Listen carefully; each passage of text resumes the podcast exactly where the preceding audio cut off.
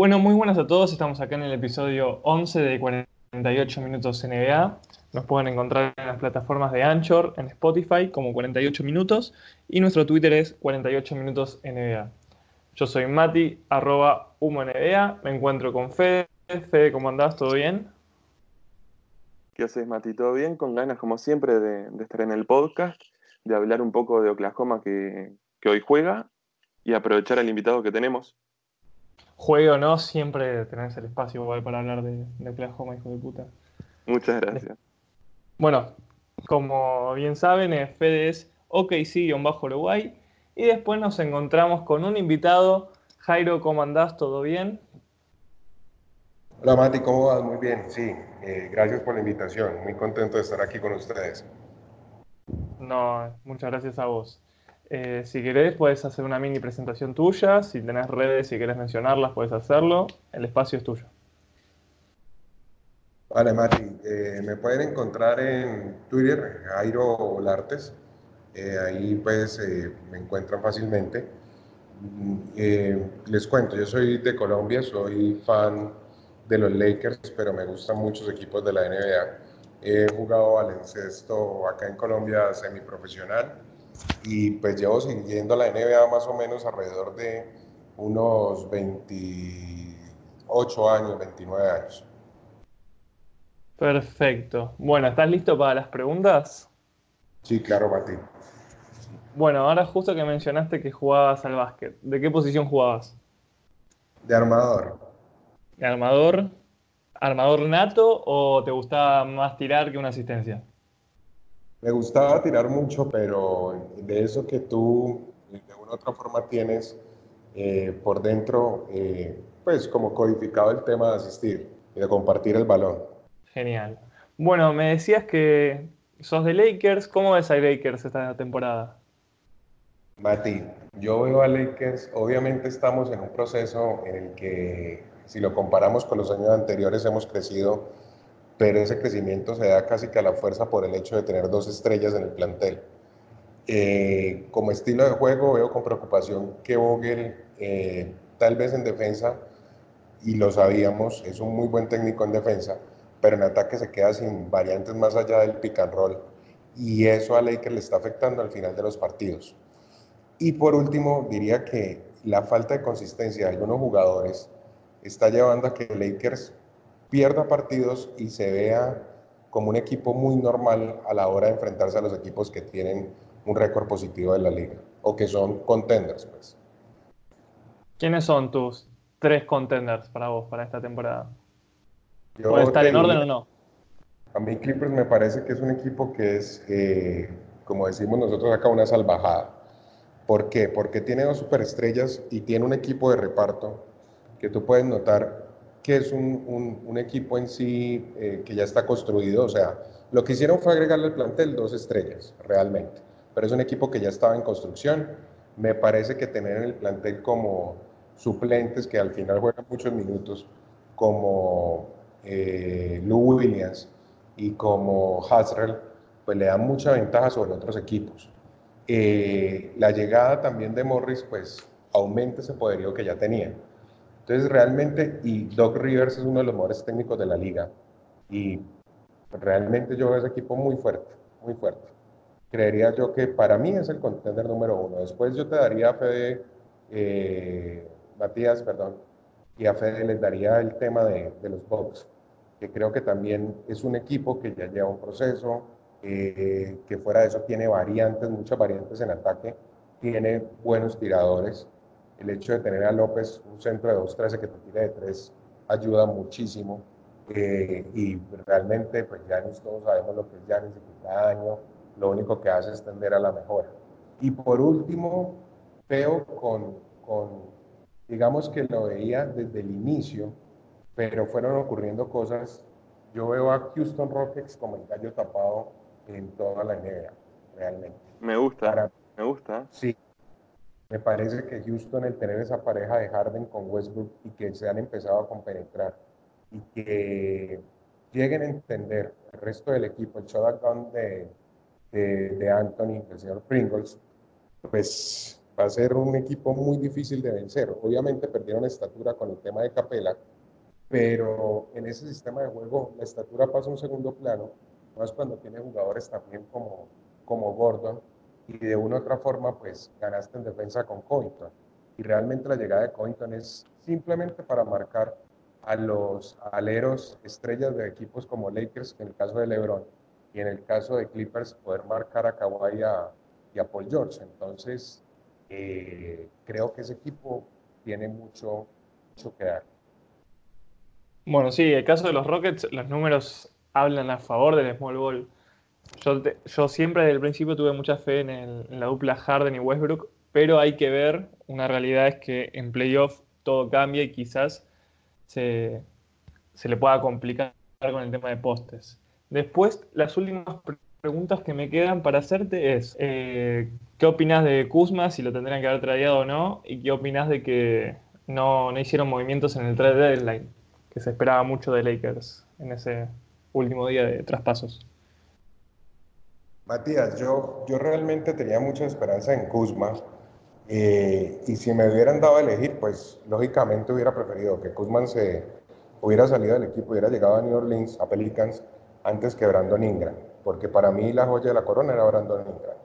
Eh, pero realmente lo que se puede llegar a, entender de ese cambio por Anthony Davis es que Pelicans no lo iba a hacer si no llegaba Ingram. Kuzma ha tenido, eh, ha tenido un proceso y creo que realmente no, no es un mal jugador, pero creo que su estilo de juego no va con el tema de, de LeBron y de Anthony Davis porque es un jugador que no crea su tiro. Es un jugador que si tú lo ves cuando intenta crear el tiro, pierde los papeles y muchas veces termina tomando decisiones que no son las más acertadas. cambio, cuando él tiene ciertos espacios donde tiene el tiro abierto, pues sin ser el mejor de los tiradores, pues es un poquito más efectivo y realmente se le ve mejor. Entonces yo creería que, que, que él no, no, no entra bien en esa dinámica de Lakers y fuera de eso hay una gran preocupación sobre él y es el tema en que tú en la NBA nosotros podemos encontrar jugadores que te pueden marcar fácilmente en un partido 20, 30 puntos. El problema no es ese, el problema es que lo hagan constante. Al menos 15, 20 puntos. Y Kuzma en este momento no es constante. Entonces, eso, eso realmente eh, pues preocupa. Lo de la fecha límite de cambios, realmente yo ya me he acostumbrado y como fan de los Lakers, digamos que nos hemos acostumbrado que en esta fecha los Lakers nunca, nunca eh, llega al objetivo que es canjear pues por un jugador, o desde hace mucho tiempo no lo hace, pues diría yo que desde el tema de Gasol, eh, canjear por un jugador que realmente cambia la dinámica del equipo y lo lleva un peldaño más adelante. Entonces yo con mucha esperanza e ilusión miraba al tema de, Rick Rose, por ejemplo, pero si tú te vas a ver y eres consciente y quitas un poquito ese fanatismo que puedes tener como hincha a un equipo, te puedes dar cuenta que realmente los Lakers tampoco tenían mucho para ofrecer. Y esa es una situación en la que el mismo Pelinka y la gerencia ha metido al equipo por todo lo que tuvieron que dar por, por Anthony Davis, que de hecho me parece que es justificado, yo no lo, no lo, pues no diría, no lo diría de forma, no lo diría de forma negativa, pero sí el tema de esperar a Kawhi tanto en la agencia libre, en la agencia libre perjudicó al equipo, en muchos sentidos. Perfecto. Y por último de la mía, después sigue Fede con sus preguntas, es, primero que nada, si te gusta el fútbol y segundo, de qué equipo sos. Eh, me encanta el fútbol también. De hecho, también jugué fútbol en las divisiones inferiores de un equipo que yo creo que ustedes conocen, que es el América de Cali. Eh, soy de Cali, él ha jugado, ha jugado dos finales de Copa Libertadores con River, la ha perdido las dos, y una semifinal con Boca también, eh, y ha llegado a cuatro finales de Copa. Eh, me gusta mucho ese equipo. En Argentina eh, admiro a River, pero me gusta más Boca. Siempre me ha gustado Boca, tal vez porque en algún momento llegaron los colombianos allá y de una u otra forma eso va creando como cierta relación ¿no? y cierto agrado cuando estuvo pues eh, Bermúdez, eh, también Chicho Serna y Oscar Córdoba. Perfecto, bueno, sos un hombre completo, hizo de todo, básquet, fútbol, muy bien. Ahora pasamos con, las preguntas de Fede. Dale, gracias Matías. Bien, bien. Eh, ¿Qué labia? Lo hablábamos con Mati. Muy bueno para hablar, Jairo. Ya tengo un par de preguntas para vos. Primero, por favor, ir hacia el principio. ¿Por qué de Lakers? ¿Desde cuándo? ¿Cómo? Eh, te cuento. Yo me, cuando empecé a jugar, yo lo primero que jugué fue fútbol, ¿cierto? Me gustaba mucho el fútbol. Y empecé a ver lo poco que podía ver en ese tiempo en la NBA, pues de que llegaba a la NBA, veía unos videos cortos o algo, de un señor que se llamaba Magic Johnson. Y esa fue la época del Showtime. Entonces, a pesar de que digamos que yo tuve uso de razón y ya pues del tema como en los 90, pues alcancé a ver muchos videos de, de Magic y eso me motivó pues primero el tema de practicar básquetbol, llegó la época de Kobe Chuck, igual eso también me ayudó mucho y siempre me gustó desde que vi esos videos de Magic el tema de los Lakers, los colores, eh, digamos que la historia del equipo y eso fue lo que, lo que me motivó a volverme fan de Lakers. Qué bueno, así que viene desde Magic Johnson, Qué jugador, ¿no? Importante en la historia de, los Lakers y de la NBA. Importante. Si tú me apuras, yo, yo tengo una, una cosa en mi cabeza que, pues igual no es bueno compararlos, pero para mí Magic Johnson desde todo sentido revolucionó y en algún momento la River lo dijo cuando Magic Johnson, cuando introdujo Magic Johnson en el Salón de la Fama, que era un jugador de 2 metros 8, 2 metros 9, que manejaba el balón como un guardia de 1,80 y de hecho Magic, eh, pues cuando entró el primer título que ganó, no sé si ustedes lo recuerdan, que fue contra Filadelfia, Karim se lesionó y él jugó de centro. Y fue el MVP de esas finales contra Filadelfia. Entonces era un jugador que realmente jugó en todas las posiciones, algo muy similar a lo de LeBron, pero que la fantasía y la magia que tenía para asistir y el IQ basquetbolístico, yo creo que no se le hemos visto a otro jugador. Sí, con el duelo con Larry Bird marcaron un antes y un después en la NBA también, ¿no? Una época. Efectivamente. Bueno, viniendo a la actualidad, ¿qué opinas de el banquillo de los Lakers en general y particularmente de Rondo, que es un jugador bastante discutido? Ah, me, la pones difícil, porque hay sentimientos encontrados. Te voy a decir por qué. Porque realmente yo siento que el banquillo de, de Lakers es corto ¿Por qué? Por lo que hablábamos anteriormente, es el tema de la consistencia. O sea, yo no me fío de nadie del banquillo para decir van a ser el soporte que necesita Anthony Davis y LeBron. Ayer vimos el partido con Phoenix. Eh, Rondo fue, se destacó. Hizo 23 puntos, asistencias, pero eso es un partido. Ok, es un partido, pero el próximo partido puede estar completamente desaparecido. Entonces, ese tipo de cosas es lo que realmente preocupan. Lo mismo ocurre con Kuzma, eh, y me parece que hay un error que está cometiendo Vogel muy respetuosamente y es el tema de que yo pondría por encima de Magui a Howard desde el inicio de los partidos. Y si no lo pones en el inicio debería tener mucho más minutos. Pero hubo partidos como por ejemplo contra Houston Rockets donde solo jugó cinco minutos. Entonces, e, e, ese es el tema. Creería yo que eh, no vemos consistencia en la banda y realmente si Anthony Davis o a LeBron les llegara a pasar algo, pues tuvieran que descansar, que de hecho no lo han podido hacer como hacerlo, pues no tienen una tercera espada que pueda darles ese descanso o reemplazarlos en algún momento, o ser otra opción, cuando los partidos están cerrados. Bueno, y el partido que descansaron fue contra Oklahoma, que es mi equipo, y Kuzma nos hizo como 40 puntos, increíble. Para analizar eso, igual Guzmán, el tema que tú lo decías es la regularidad que tiene, ¿no? La falta de regularidad, digamos. La falta de regularidad es lo que preocupa realmente. Y que tú lo ves y realmente Kuzma, es lo que yo decía, si, si notas, Kuzma no, no tiene un arsenal tampoco ofensivo que sea demasiado amplio. Entonces lo hace un jugador limitado. Y en defensa es casi nulo, aunque ha mejorado el tema de los rebotes, pero es casi nulo. ¿Y qué movimientos harías vos para que los Lakers sean el candidato número uno o por lo menos que estén ahí? ¿Qué movimiento haría yo? No, yo, yo estaba muy esperanzado en que pudieran haber llevado a Iguodala. Realmente. ¿Sabes por qué? Porque más que en ataque, digamos que en defensa le hubiera apartado mucho el equipo, sobre todo en esos enfrentamientos contra los Bucks, marcando a Anteto y eh, contra Clippers, marcando a, a, ya sea a George o a Leonard. Hubiera sido una muy buena edición. Y sí creería que también el tema de Eric Rose hubiera sido perfecto para los Lakers por, el, por la cuestión de que daría descanso a LeBron manejando el balón y en algunos momentos podría ser el líder desde la segunda unidad en la parte ofensiva, pues porque ustedes como ven, ahorita en esta última temporada Eric Rose está haciendo números de, de, si los comparas con el tiempo, pues si tuviera la misma cantidad de minutos que tenía cuando era MVP, son casi iguales. Entonces, eh, eso nos habría ayudado mucho a tener una banca más potente y variantes de juego, tanto en defensa como en ataque. Bueno, perfecto. Ya finalizamos con las preguntas.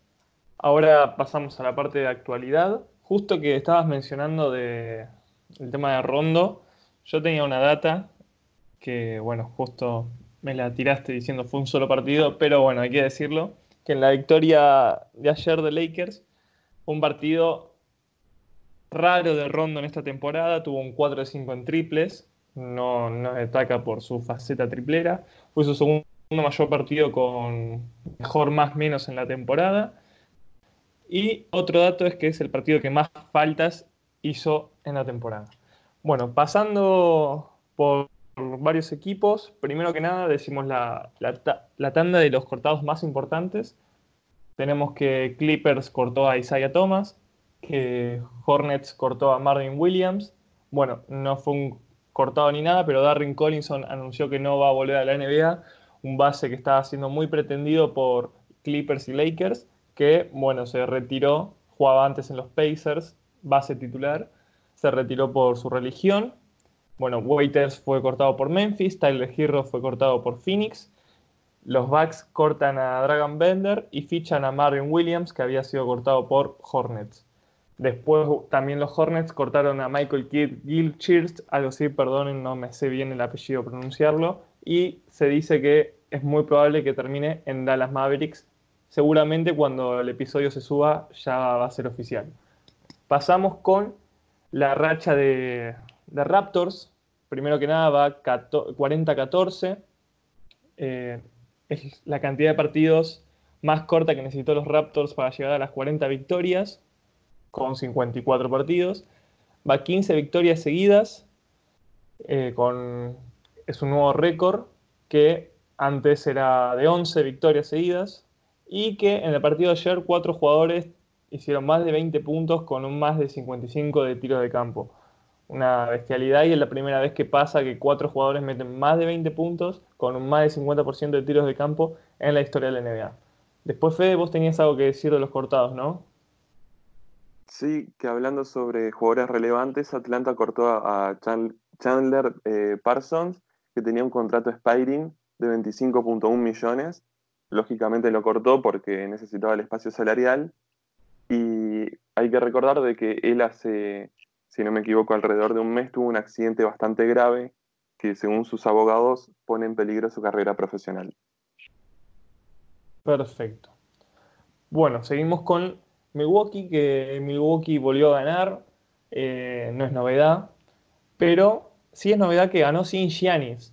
¿Cómo va Milwaukee sin Giannis esta temporada? 5 a 0, no perdió absolutamente ningún partido. Después tenemos de los Lakers, que más que nada de Lakers es de LeBron, que LeBron superó a Michael Jordan en la lista de mayor cantidad de tiros libres encestados con 7.328. Se posiciona en la número quinto ¿Quiénes tiene adelante? Tiene a Oscar Robertson con 7.694, a Kobe Bryant con 8.378, a Moses Malone con 8.531 y a Karl Malone con 9.787. Después estaba hablando Jairo, en un momento habló de Brook López que tira de 3, eso es algo que se está frecuentando mucho, que los postes se estén abriendo más. Un caso es el de Aldrich, que partidos que tuvo múltiples triples, o sea, más de uno, no solamente uno, en su historia tuvo 15 sin contar esta temporada y ahora en esta temporada va 16. Cómo está cambiando su juego para bien y abriéndose más y generando eh, un nuevo arsenal ofensivo. Pasamos a los Pacers, malas noticias para los Pacers, perdieron sus últimos cinco partidos seguidos en casa, no les pasó esto desde la temporada 2007-2008. Y si no me equivoco, ya tengo datas más de jugadores individuales. Tengo que Gobert consiguió su rebote número 5000. Es el tercero en la historia de Utah en conseguir dicha cifra, pero es el que menos partidos necesitó, con 457. Después, los otros dos fueron con 463 partidos Carmalón y con 581 Mark Eaton. Pasamos a una duda que tengo yo. Yo subí una encuesta que quiero preguntarles a ustedes dos, a Jairo y a Fede, que subió una encuesta diciendo qué jugador iba a tener mejor futuro. Si Mitchell, Trey Young y Giannis Compo. En la encuesta salió Mitchell 23%, Ben Simmons 24% y Trey Young 53%. O sea, entre los tres, la mitad de las personas elegían a Trey Young. ¿Vos, Fede, qué opinas de esto? Entonces, ¿quién es el que para ben Simmons y, Donovan Mitchell. Claro. Es complicado porque a mí Donovan Mitchell me parece bastante consistente y está en un equipo que pelea, que es diferente a jugar como Trey Young en Atlanta. De todas formas, si lo ves jugar a Trey Young, parece indefendible en muchos momentos. Ayer vi que hizo como dos triples desde el logo, sin ningún problema. Y la verdad que me parece muy complicado decidir entre ellos dos, que me parecen que tienen un futuro superior al de Simmons. Si me tengo que quedar con uno, voy a ir con Donovan Mitchell, que lo he visto jugar partidos difíciles a gran nivel y llevarle victorias al equipo. ¿Vos, Jairo? ¿Qué opinas? Mati, yo creo, yo estoy de acuerdo con Fede. A mí me parece que Donovan Mitchell eh, es un jugador que ha demostrado en momentos ya de pronto un poco más eh, complicados su valía. Eh, creo que también tiene una mecánica de tiro muy buena. Tiene, aunque a pesar de que no es un jugador tan alto pues para, para su posición, es un jugador que es atlético, es fuerte y creería yo que para mí todavía no está, no ha alcanzado el techo que debe alcanzar. Pues, igual que los otros, ¿no? Pero creo que su techo es más alto que, que Simmons y que trae. Eh, en el caso de Simmons, si hicimos llegar a tirar, como todos sabemos, no tendría competencia. El problema es que es muy difícil que, que lo haga. Y si vas y miras las estadísticas tan solo de los intentos, te das cuenta que eso no va a ocurrir, por lo menos en un futuro cercano. Claro, es verdad, eso es algo que se le recrimina mucho a Ben Simmons, que bueno, esta vez por esta temporada por lo menos se animó a tirar, hay que ver si va a seguir evolucionando su tiro. Yo en este caso disierno un poco con, con ustedes. Para mí es Trey Young, pero segundo sí Mitchell. Eh, así que, bueno, nos vamos. Eh, Jairo, te mandamos un saludo grande, que justo nos pusiste que tenés que ir. Eh, muchas gracias por haber participado. Sabes que tenés las puertas abiertas cuando vos quieras. Gracias, muchachos. Cuando requieran, me escriben y aquí estaré. Un gusto y un placer, un honor. Igualmente para nosotros. Dale, muchas gracias, Jairo. Gracias. Bueno, después, eh, primero que nada, decirle a todas las personas que escuchan, tremendo Jairo, cómo, cómo se explayó en, un podcast por, no sé si es su primera vez o no, pero al menos con nosotros sí, y se lo notó muy suelto. ¿Vos, Fe, qué, qué opinás? Sí, además, eh, muy buenos conceptos maneja, ¿no? Me parece que articula muy bien las ideas. sorprendido. Esperemos tenerlo de nuevo, ¿no? Sí, sí, ojalá. Además es colombiano y tenemos, por ejemplo, a Jairo que habla muy bien y después tenemos a Rafa Falopa que cada, dos, cada dos palabras tiene que tirar una puteada sí o sí. hay, hay que juntarlos a los dos un día, a ver qué pasa. Bueno, el agua y el aceite. Sí, sí, sí, olvídate. Después tengo dos datas. Eh, una es los jugadores de la semana. En el oeste salió Nikola Jokic con una racha de 3 a 0, 3 victorias, promedió 27.3 puntos, 14.3 rebotes, 8.3 asistencias y 2 tapones. Y en el este, la semana pasada, si no me equivoco, fue Jalen Brown. Bueno, esta, esta semana fue Jason Tatum. 27.8 eh, puntos, 27 o 29, perdón, no me entiendo el número, pero es 27.8 o 29.8. 7.5 rebotes y 3.8 asistencias, con 1.3 tapones también y con una racha de 4 a 0. Por último, que hay una novedad para el partido del viernes. El viernes es el Racing Star de Rookies. Eh, que Colin Sexton va a suplantar a Tyler Hero. Tyler Hero por lesión no llega. Entonces Colin Sexton, un jugador que se, se lo recriminó mucho, o sea que mucha gente lo quería para Racing Stars y no fue votado. Así que bueno, le dan la oportunidad a Colin Sexton de poder jugar ese partido. Bueno, Fede, eh, tenemos que hablar de un tema importante, el tema de Embiid. ¿Quieres que arranque yo o arrancas vos? Arranca vos. ¿Cómo deben de estar nuestros compañeros de Filadelfia en sus casas, trabajando o haciendo lo que sea y pensando que, no puedo decir la palabra que, que había pensado, pero qué bravo que es este muchacho en vivo.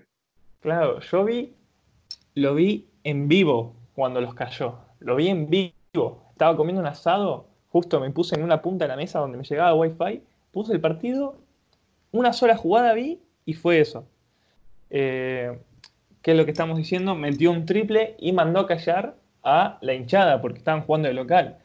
A lo que después, espérenme que lo busco en Twitter, eh, mi Twitter que lo subí bien, pero lo que hace es subir una foto a Instagram con la frase de, la peli de Batman diciendo o, morís como un héroe o vivís lo suficiente para convertirte en villano. Subiendo la historia, haciendo la mueca de que estaba callando a la gente. Y a lo que Jimmy Butler, esto lo tengo que poner que obviamente sumo, es pura falopa, pero yo soy de Miami, Jimmy Butler le pone, yo conozco un lugar donde los villanos son bienvenidos porque, bueno, Jimmy Butler con el tema de Sixers y en su época LeBron. LeBron cuando fue a Miami, ahora si bien, no sé, entre comillas, un, villano fue Durant con, el tema de Warriors, eh, eh, LeBron lo fue en toda su época de Miami. Entonces también por eso es reconocido que Miami acepta villanos, a lo que Joel Embiid le responde, damn right, my brother. O sea, como claro que sí, hermano. Eh, es totalmente una locura lo que está pasando nosotros ya lo habíamos comentado, si se tenía que ir uno, en caso de que se vayan, ¿quién preferíamos que se vaya? Yo dije que yo, siendo Sixers, me quedo con Ben Simmons. Pero el problema principal para mí es el entrenador. No sé, vos, Fede, ¿qué opinás de todo lo que está pasando con el mundo Sixers? El tema es que estas cosas no pueden pasar, Mati. Que él los mande a callar es una cosa que me parece mal, pero los jugadores con la adrenalina estas cosas se perdonan. Pero que luego subo una foto sobre eso, le agregás la frase que puso.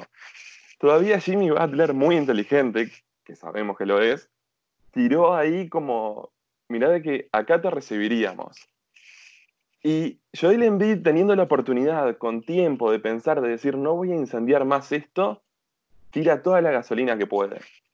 Me parece que, que Embiid no es un buen elemento para el vestuario realmente y que la planificación de los Sixers también tiene que ver el entrenador, obviamente, no ha salido muy bien.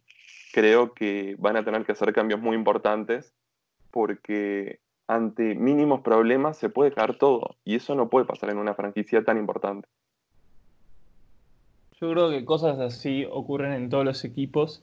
Yo lo he dicho, no sé si lo dije en el pod en los primeros episodios, que para mí Joel Embiid es muy corto de cabeza, es muy pibe en ese sentido, por eso no, no es la bestia que es por su cabeza. Y estas son cosas que no las puedes hacer. No.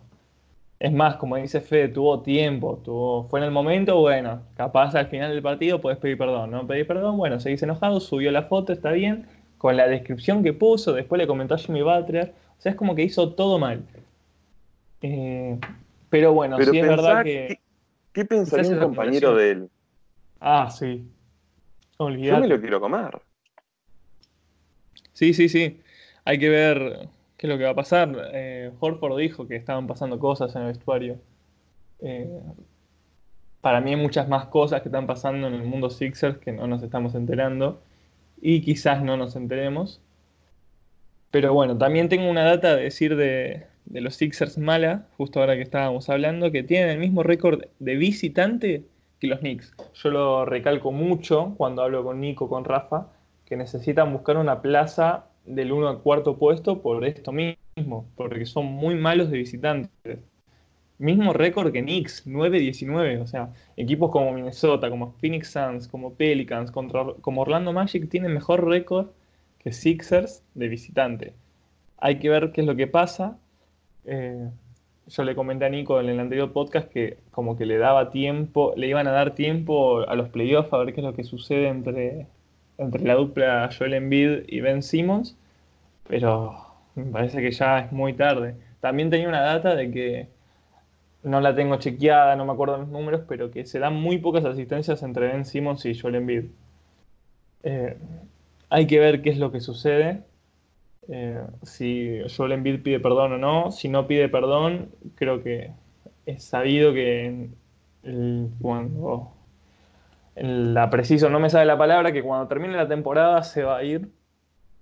Y que hay que ver además con este tema que cuando una persona se quiere ir y es tan notable que se quiere ir, primero que nada hay sanciones y segundo que no, no podés pedir mucho porque no te van a ofrecer nada sabiendo que se quiere ir. Yo ya no tengo nada más para decir de este tema. Fede, vos tenés algo más Sí, es verdad y es algo terrible cuando los jugadores pierden un valor importante porque salen a, decir que se quieren ir. Mira, en Oklahoma tuvimos el caso de Paul George, que fue lo opuesto, que se guardó todo bajo un secreto increíble y después cuando explotó todo, explotó. Pero lo que van a hacer estos playoffs para los Sixers, van a marcar mucho y va a haber muchísima presión vamos a estar todos con los ojos puestos ahí, como en todos los partidos de playoff. Pero la carga emotiva que va a haber me parece que no favorece a Filadelfia. Si bien en algún momento les puede resultar favorable el hecho de, del intentar salir contra las adversidades, contra los rumores, contra todo, ellos alimentando todo el tiempo la hoguera, me parece que no va a terminar bien.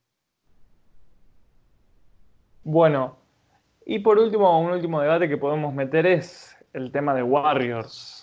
Eh, ¿Qué opinas del tema del tanking, de festejar derrotas y festejar victorias? ¿Qué es lo que decís vos?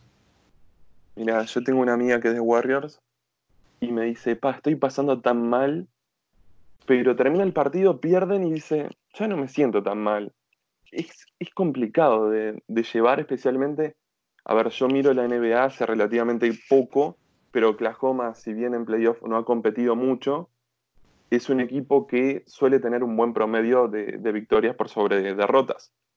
Y me cuesta mucho pensar en querer que mi equipo pierda para tener un mejor pick, pero también me, es muy difícil ponerme en el lugar de, si estoy 14 en mi conferencia, ¿para qué me sirve ganar un partido más cuando lo que yo quiero es tener el mejor pick posible para la reconstrucción? ¿Vos qué decís, Mati? Bueno, a mí me pasa lo mismo con Miami. Sí hubo temporadas que no estuvimos en playoff, pero quedamos en el noveno puesto, que nos estuvimos peleando hasta el final.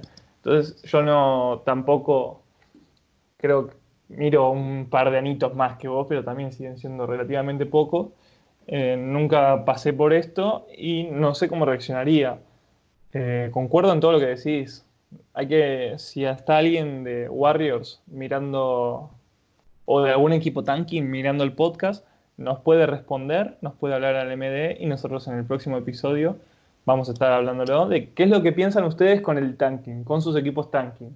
Por ejemplo, no sé, Phoenix Suns, eh, por ejemplo, está la cuenta de Levin Booker, le mandamos un saludo. Por ejemplo, caso hipotético, él nos dice, bueno, para mí el tanking está mal, no me gusta ver a mi equipo perder. Capaz después otro dice, bueno, a mí sí me gusta mucho porque después sabes que en el futuro vas a tener un buen pick y eso quizás te da un anillo.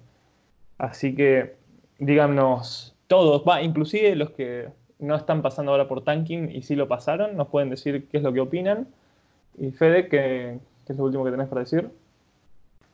Dos cosas. Uno, que siempre depende del draft que hay, porque si hay un jugador como Zion Williamson, no es lo mismo a otros tipos de draft que vienen un poco más flacos, digamos.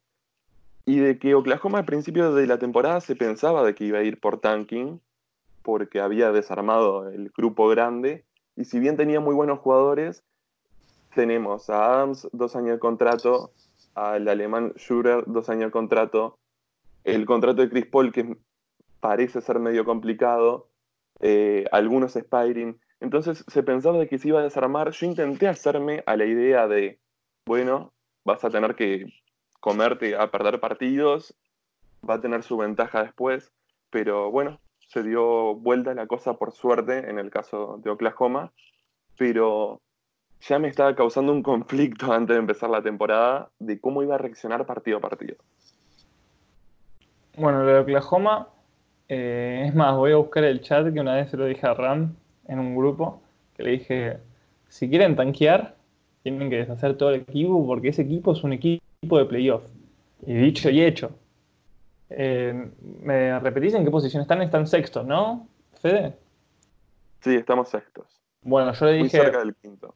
Para mí estaban como. Yo, los, yo mismo, en, en mi PRODE, entre comillas, lo puse octavo. Octavo, Oklahoma. Le dije. Eh, este no es un equipo de tanking, y claramente lo que está pasando es un buen nivel, tienen buenos jugadores. Galinari, eh, Shai, Chris Paul, Adams. Bueno, vos lo sabrás, justo vos te estoy diciendo de Oklahoma. Eh, no sé qué, si querés, aprovecho y te dejo el espacio para que hables de Oklahoma como siempre. El espacio es tuyo. Dale, dale. ¿Me vas a contar los segundos o puedo hablar libre? No tengo mucho tampoco. Habla libre, pero no te pases. bueno, Oklahoma, que viene de un 8-2, acaba de tener una derrota después de unas cuantas victorias al hilo, que fue contra Boston Celtics 112 a 111, que no me pude ver el segundo tiempo, así que mucho de eso no tengo para decir. Hoy juega contra San Antonio, que viene de cinco derrotas seguidas, y por lo que he leído en las cuentas NBA de San Antonio, bastante mal la cosa, no están jugando bien y tienen a un jugador Forbes que parece que Popovich lo quiere mucho y le da cancha, pero suele tener unos porcentajes malísimos. Más allá que creo que el partido pasado hizo 14 puntos. Algo para destacar, lamentablemente, es que seleccionó a Darius Basley, que es un rookie de Oklahoma, que lo seleccionamos esta misma temporada. Seleccionó y serán entre 4 y 6 semanas para luego volver a revisarlo y, y, ver en qué situación está de la lesión. Tiene un hematoma en un hueso. Yo de medicina hace poco y nada, así que la dejo por ahí. Y bueno, estamos esperando seguir con la racha de victorias porque si bien hemos tenido cinco o seis partidos ganados seguidos, cuando caen las derrotas y sabiendo también que Oklahoma en temporadas pasadas ha tenido buenas rachas de victorias, pero al llegar una derrota se ha caído, bueno, como decía, cuando llega la derrota uno tiene como ese miedo de, mm, estamos luchando por el quinto puesto contra Rockets, espero que no empecemos a perder, perder, perder. Y hoy tenemos la posibilidad de, olvidarnos del último partido que perdimos de locales. Jugamos también de locales contra los Spurs, como dije, 22 horas. Y no mucho más. Bueno, justo me diste el pie. Podemos hablar de los partidos de hoy, que hoy son unos partidazos. Pero partidazos. Ya sea los buenos o los malos, por tener récords parejos. El único que es bastante disparejo el récord es el de Spurs Oklahoma, o Spurs va 22-31, Oklahoma 32-21, a las 10 de la noche, hora de Argentina, como repitió Fede. Después tenemos a las 9 de la noche, el segundo equipo que digo es el local, por las dudas. Eh, a las 9 de la noche tenemos Clippers contra Sixers. Justo hoy vamos a ver qué onda los Sixers post publicación de Embiid. Y nada más, ni nada menos, ni nada más que contra el eh, Clippers. Hay que ver, no tengo chequeado si juegan Paul George y Kawhi. Siempre, casi nunca juegan juntos. Pero bueno, eh, Clippers va a 37-16 y Sixers va a 33-21. Después, en el mismo horario, tenemos Bulls contra Wizards. Partido de mierda, sí, pero negativo y negativo es positivo. Equipo malo, equipo malo, puede salir algo bueno. Tenemos a Gran Bulls. vendedor, Mati. Muchas gracias. Tenemos 19-35 el récord de los Bulls y 18-33 el récord de los Wizards. Después tenemos los, uno de los dos equipos que están peleando por ese octavo eh, la octava plaza de playoff. Tenemos a Portland contra Pelicans. Portland con un récord de 25-29, Pelicans con un 22-31, Pelicans con un Zion y Portland con un desquiciado eh, Demian Lillard. Eh, ah, no, no dije el horario. Este es a las 10 de la noche. Después tenemos a las 10 eh, Spurs Oklahoma, que ya estuvimos hablando. Y por último, a las 11.30, el partido que eh, yo estoy en un pro de y no sé todavía qué poner. Boston Celtics contra Rockets. A las 11.30, Celtics 37-15, Rockets 33-20. Hay que ver cómo sigue funcionando este small ball de Rockets y hay que ver cómo, por ejemplo, Canter eh, si va a jugar bien, si va a jugar mal. Tenía una data que varios pivots cuando juegan contra Rockets justo juegan mal por X motivo. Así que hay que ver qué sale de acá. Si querés, decimos quién gana cada uno de nosotros rápido cada partido. ¿Te parece, Fede?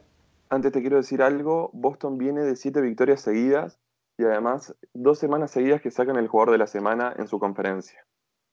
Cierto, es verdad. Jalen Brown y Jason Tatum. Las siete victorias seguidas no las sabía, así que muy buena data. Primero que nada tenemos Clippers contra Sixers.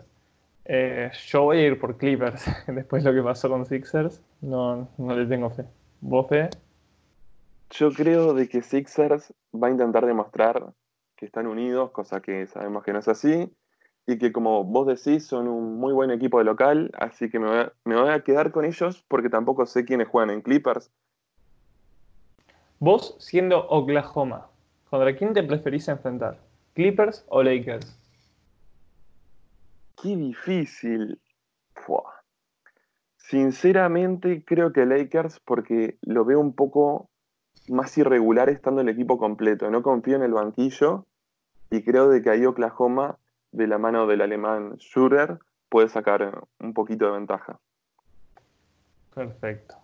Bueno, después tenemos Bulls contra Wizards, el partido inchequeable del día. Eh, yo puse Wizards, que ganaba Wizards. En el pro de vos, ¿para vos quién gana?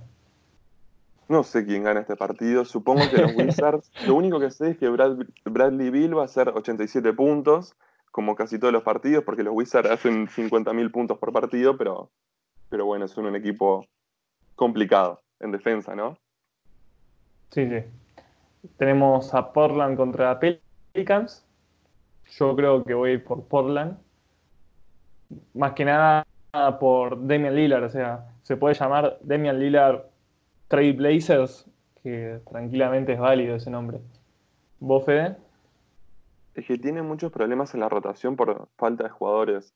De todas formas, Lillard está a un nivel increíble. Un nivel que en otras temporadas podría luchar por el MVP si estuviera en un equipo con buen récord. Y yo creo que sí, que van a ganar los Blazers. Después, ante último, tenemos a Spurs contra Oklahoma. Qué difícil, ¿no? ¿Quién va a ganar para vos? Bueno, para mí va a ganar Oklahoma. Además, somos un buen equipo de local y bastante consistentes, especialmente con la mala racha de los Spurs. Pero no canto victoria. No soy como Ram. Bueno, yo para mí gana Oklahoma, pero podría decir Spurs tranquilamente para hacer de la contra. Pero este partido, no lo sé. Voy a decir Oklahoma para ir a lo seguro. Eh, en el peor de los casos, te muy feo. Después, por último, tenemos a Celtics contra Rockets. Este, yo todavía no sé qué. El tema es que es muy raro por el small ball, ese me genera muchas dudas. Si estuviera Capela, te diría Rockets, pero ahora no sé. Para vos, Fede, ¿quién gana? Mati, este partido, si a vos te dicen que lo ganó Rockets por 20, lo crees. Si te dicen que lo ganó Boston por 20, también lo crees. Es muy difícil. Puede pasar cualquier cosa. Yo quiero ir con Houston, pero no, no, no estoy seguro. Voy a ir con Houston, pero por poquito. Bueno, ya terminamos los partidos de hoy. Nos quedan los partidos clave Vos, Fede, ¿qué son los partidos? ¿Cuáles son los partidos claves que nos, nos recomendás? Bueno, el miércoles tenemos bastante NBA. Juegan los Nets contra los Raptors, que vos dijiste que llevan 15 victorias seguidas, un récord impresionante. Es segundo contra séptimo. Los Raptors ya llegaron a 40 victorias. También el mismo miércoles, Grizzlies contra Blazers. Se juegan el último puesto de playoff, octavo contra noveno. Los Spurs con las cinco derrotas seguidas ya se alejan bastante. Pacer contra Bucks. Los Bucks son un equipo infalible con un gran récord. Están primeros y los Pacers los menciono porque quiero dar este dato que, si no me equivoco, vos dijiste que llevaba cinco derrotas seguidas de, no sé si era de local o de visitante, pero llevan, llevan seis derrotas seguidas y todas son desde que volvió Víctor Oladipo. Y por último, para mí, el gran partido es Jazz contra Miami Heat, 23 horas del miércoles. Ambos vienen de un 5-5 y son cuartos en su conferencia. Bueno, tremenda la data de que estás tirando. La de Oladipo fue muy buena. Hay que ver partido de dos equipos que están teniendo unas malas semanas, semana y media, que son Miami y Utah. Así que tenemos bastantes partidos para, para ver. Bueno, vamos terminando. Eh, muchas gracias. Bueno, Jairo ya no está, pero mandarle de nuevo un saludo. Eh, muchas gracias por habernos bancado. Le mandamos un saludo a los demás integrantes del podcast que no, no están hoy, ya sean Fran, Rafa, Ram, Nico, Valen, y creo que no me estoy olvidando de nadie más. Y también mandarles un saludo a todas las personas que nos están bancando, que siempre nos, nos escuchan y a toda la comunidad que siempre va tirando granitos de arena para que todo pueda crecer. ¿Vos, Fede, tenés algo para decir? No, hago mía tus palabras y como dijiste, un saludo a todos y nos vemos el próximo jueves, que vamos a estar de nuevo con el podcast. Bueno, tenemos a Fede que es Oklahoma Uruguay, yo fui Mati, arroba eh, pueden ir a seguirnos. Estoy a 5 de 2000 XDXD, les tiro el chivo para que me puedan ir a seguir. Así que les mandamos un saludo grande y nos estamos viendo el jueves en el siguiente episodio.